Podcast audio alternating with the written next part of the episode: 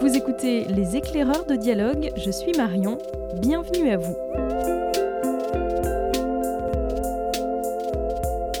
C'est l'heure des coups de cœur des libraires de dialogue et nous nous retrouvons aujourd'hui pour parler de bande dessinée avec Adeline. Bonjour. Bonjour Marion. Alors, tu as choisi trois coups de cœur autour de la thématique euh, de l'héritage familial avec différentes approches. C'est ça. Euh, j'avais envie de maintenir cette idée de transmission, d'héritage qui soit matériel, psychologique, émotionnel. Et j'avais envie d'explorer trois types de familles. La famille qu'on a, celle qu'on a eue, et puis celle qu'on choisit, qui n'est pas forcément notre famille de sang, mais qui est une famille de cœur. Alors on commence avec Entre les lignes, euh, qui est paru chez Rue de Sèvres. Alors, Entre les lignes, c'est adapté d'un roman de Baptiste Beaulieu, qui ne porte pas ce titre, euh, qui s'appelle Toutes les histoires d'amour du monde. C'est un sacré programme. Il a fait lui-même ce travail d'adaptation avec Dominique Mermou, qui fait l'illustration, qui est un illustrateur euh, de bande dessinée de jeunesse et qui avait déjà travaillé avec Baptiste Beaulieu sur les mille et une vies des urgences.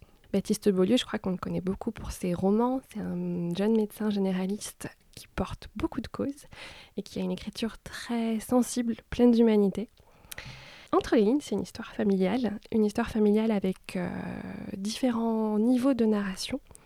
On suit un jeune narrateur qui pourrait être Baptiste Beaulieu, c'est inspiré d'une histoire vraie, qui, après un petit accident cardiaque de son père, euh, se retrouve chargé d'une mission partir sur les traces de tous ces gens et des lieux que son grand-père a connus. Son grand-père a vécu dans les Ardennes euh, au début du XXe siècle. Il était tout petit quand la Première Guerre mondiale a éclaté, il était adulte quand la Deuxième a éclaté. Et il a écrit pendant toute la deuxième partie de sa vie des lettres dans des carnets, des lettres qui n'ont jamais été envoyées, à une certaine Anne-Lise, on découvre petit à petit au fil de la bande dessinée que Annelise, c'est une petite fille qu'il a eue avec une jeune Allemande pendant la Seconde Guerre mondiale, qui, parce que le contexte de l'époque, parce que euh, déjà mariée en France, euh, petite fille qu'il a dû laisser derrière lui, céder à une autre famille, et toute sa vie d'adulte, il lui a écrit, il l'a porté dans son cœur. J'ai beaucoup aimé l'aspect finalement un petit peu mystère, recherche, l'aspect historique. Et puis j'ai beaucoup aimé cette idée que euh, en explorant des histoires qui se sont terminées, des fils qui se sont coupés, euh, les narrateurs de l'histoire, la famille qui vit aujourd'hui, ces personnages qui sont un peu cassés, un peu abîmés comme tout le monde, se réparent petit à petit et réparent leur relation avec tous ces fils qui se sont coupés. C'est très humain, on porte pas de jugement, et puis c'est profondément émouvant. Et quand on le referme, on n'a pas forcément de réponse le texte prend beaucoup beaucoup de place dans cette bande dessinée. Et l'illustration est là pour appuyer, pour raconter autre chose, pour donner des détails qui n'auraient pas forcément une sens à l'écrit. Le dessin fait vraiment ce travail-là.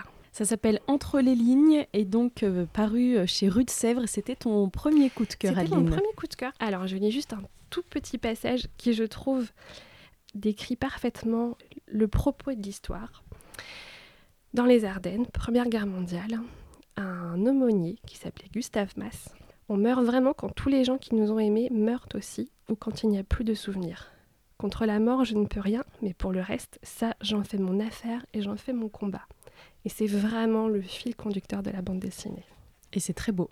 C'est très beau. Alors une autre histoire euh, d'héritage familial, ça s'appelle Balade pour Sophie, et c'est aussi euh, une nouveauté.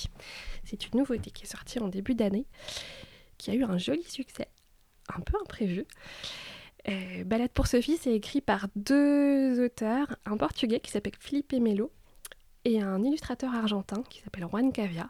Pardonnez mon accent. c'est pas leur première collaboration ensemble. C'est, je trouve, la plus aboutie, la plus dense. On retrouve encore une forme de narration avec des flashbacks, euh, plusieurs étages, plusieurs niveaux, des choses qu'on nous dit pas, peut-être même des choses qu'on nous cache. La balade pour Sophie, balade avec deux ailes, hein, c'est important de le dire, hein, on va pas mm. se promener. Euh. Ça parle de musique. Ça parle de musique, ça parle d'un maestro, un des plus grands pianistes du XXe siècle, qui va raconter à une jeune fille venue l'interviewer sa carrière. Il a, depuis sa plus tendre enfance, travaillé sur un piano, poussé par sa mère, ambitieuse, froide, assez dure. Il est rigoureux, il pratique énormément, mais il n'a pas ce talent, ce don inné. Il vient d'un milieu aisé, il a eu toutes les chances pour faire une belle carrière, et face à lui, à plusieurs étapes de sa vie, toujours à des points clés de sa carrière ou de sa vie personnelle, il va se retrouver face à face avec un autre pianiste issu d'un milieu plus défavorisé et qui pourtant a un don puissant, naturel, au point qu'il en ferait léviter un piano. Il y a un peu de mystère dans ces histoires, il y a un aimant presque un peu fantastique, un peu surnaturel. Il y a le pouvoir de la musique. C'est une œuvre très intense, très dense, euh, avec un dessin inventif, original, dans des tons très chauds, très sombres. Une bande dessinée vraiment dans laquelle on s'immerge complètement.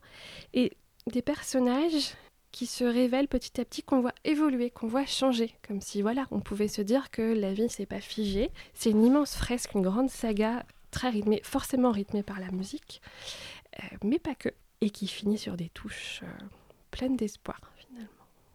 Bah justement, euh, l'espoir, c'est avec ça qu'on va terminer aussi avec ton troisième coup de cœur après, donc balade pour Sophie. Les jours sucrés, là on est dans une atmosphère plus légère. Oui, je suis allée chercher une petite gourmandise dans les, dans les étagères du rayon, un titre qui a déjà quelques années, qui est sorti en 2016 par deux, talentueux auteurs qu'on aime énormément à la librairie. Loïc Clément qui fait le texte et Anne Montel qui fait les dessins, des dessins merveilleux, plein de petits détails charmants. Les jours sucrés, ça raconte le parcours, la vie d'une jeune femme, une jeune citadine très pressée, très, très stressée aussi d'ailleurs, et qui reçoit un jour un coup de téléphone qui va tout changer. Ce père qu'elle n'a pas vu depuis 20 ans vient de décéder et lui lègue sa boulangerie, la boulangerie où elle a grandi dans un tout petit village de Bretagne, un petit village qui n'existe pas vraiment, mais on reconnaîtra quand même. C'est un changement de vie brutal, il faut régler au plus vite cette, cette succession elle n'a qu'une envie, c'est de se débarrasser de cet endroit-là le plus rapidement possible. Et puis finalement, petit à petit, elle se laisse envoûter par la magie qui, se dégage de ce lieu, par les gens qui sont là aussi. Euh, et là, on parle vraiment de famille de choix. Il y a des recettes de cuisine, des recettes de gâteaux. Et puis il y a se poser des questions, redécouvrir son histoire familiale, euh, se dire que finalement ce qu'on pensait, ce dont on est persuadé depuis notre plus tendre enfance n'est pas forcément vrai, c'est très joyeux. Ça touche de sujets qui peuvent être parfois un peu lourds, un peu difficiles, mais tout est amené avec beaucoup de sensibilité, avec beaucoup d'humour aussi. C'est une petite bande dessinée toute sucrée, toute douce, qui fait beaucoup de bien. Merci beaucoup Adeline. Entre les lignes, balade pour Sophie et les jours sucrés, tes trois choix pour euh, la bande dessinée. On retrouve bien sûr euh, ces trois coups de cœur sur euh, le site de la librairie, librairiedialogue.fr.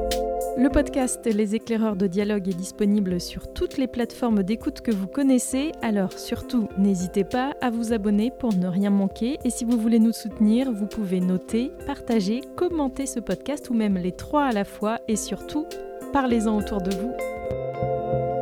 Je ne sais pas vous, mais de mon côté, il me tarde déjà de vous retrouver pour de nouvelles découvertes. À très vite!